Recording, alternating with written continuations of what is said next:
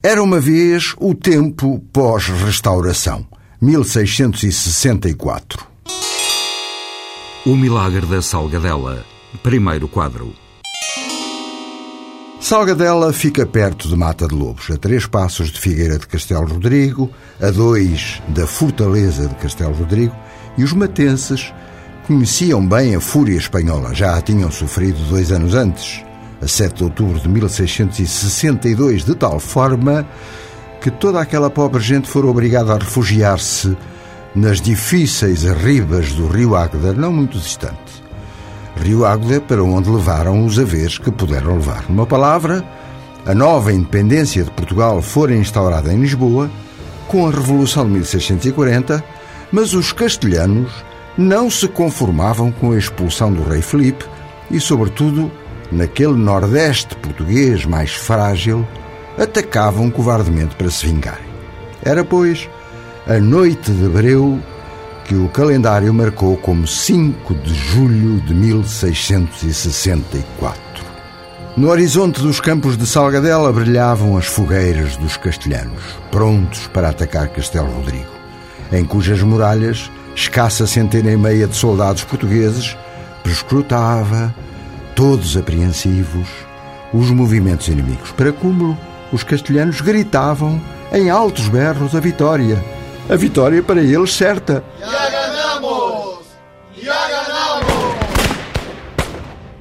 Gritando como ébrios, sabiam bem que os defensores portugueses de Castelo Rodrigo, além de serem poucos, remoíam uma fragilidade maior, a de terem escassas munições. Por isso, os portugueses e a minúscula população do castelo rezavam e oravam à Santa Maria de Aguiar, padroeira de Figueira de Castelo Rodrigo. Mas isso os espanhóis não podiam ouvir, por suposto.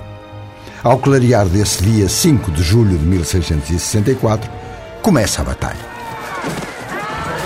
Sitiantes, sitiados, trocavam tiros, os portugueses mais cautelosos porque tinham menos balas, procurando atirar sobretudo pela certa. O Milagre da Salgadela, segundo quadro. Entretanto, os portugueses defensores de Castelo Rodrigo procuravam iludir o inimigo de que eram mais de 150, desdobrando-se como podiam nas ameias da fortaleza, sem resultado. Ora, os invasores castelhanos conheciam o truque e iam-se acercando cada vez mais das quase indefesas muralhas, preparando-se para as tomar de assalto. E eis não quando, eis não quando, um deles, deles castelhanos, devia ser um reles traidor porque até falava português. Ei, ei, anda ali uma mulher junto da muralha, a apanhar balas do chão. Fogo nela! O Milagre da Salgadela, terceiro quadro. O que acontecia, entretanto, do lado de fora da muralha de Castelo Rodrigo era não apenas insólito, como até difícil de descrever. Procuremos, pois, as palavras mais simples que houver para mostrar a cena. A tal senhora, indiferente ao perigo que corria, apanhava do chão as munições perdidas, fazia um sinal para cima e um soldado português, com uma corda, descia um cesto de vinho. A senhora colocava lá dentro as munições guardadas no regaço e continuava a faina sendo que, com fúria ainda maior, os castelhanos até esqueciam a fortaleza sitiada e cuidavam de assestar todos os tiros que podiam na criatura. Um desespero inútil, tanto mais inútil quanto em vez de acertarem na senhora e a liquidarem, não.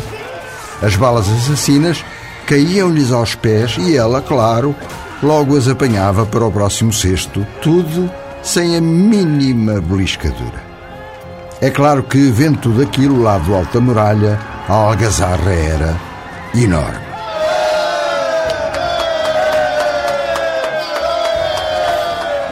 A consequência foi que a guarnição de Castelo Rodrigo, em vez da míngua de balas a que a situação esforçava, tinham agora munições à farta, ripostavam com toda a valentia que podiam, assim mostrando ao invasor espanhol que se tinham enganado redondamente e não ia ser fácil vencer a pequena, mas histórica força portuguesa. Pelo contrário. Afinal, a conquista de Castelo Rodrigo não eram favas contadas.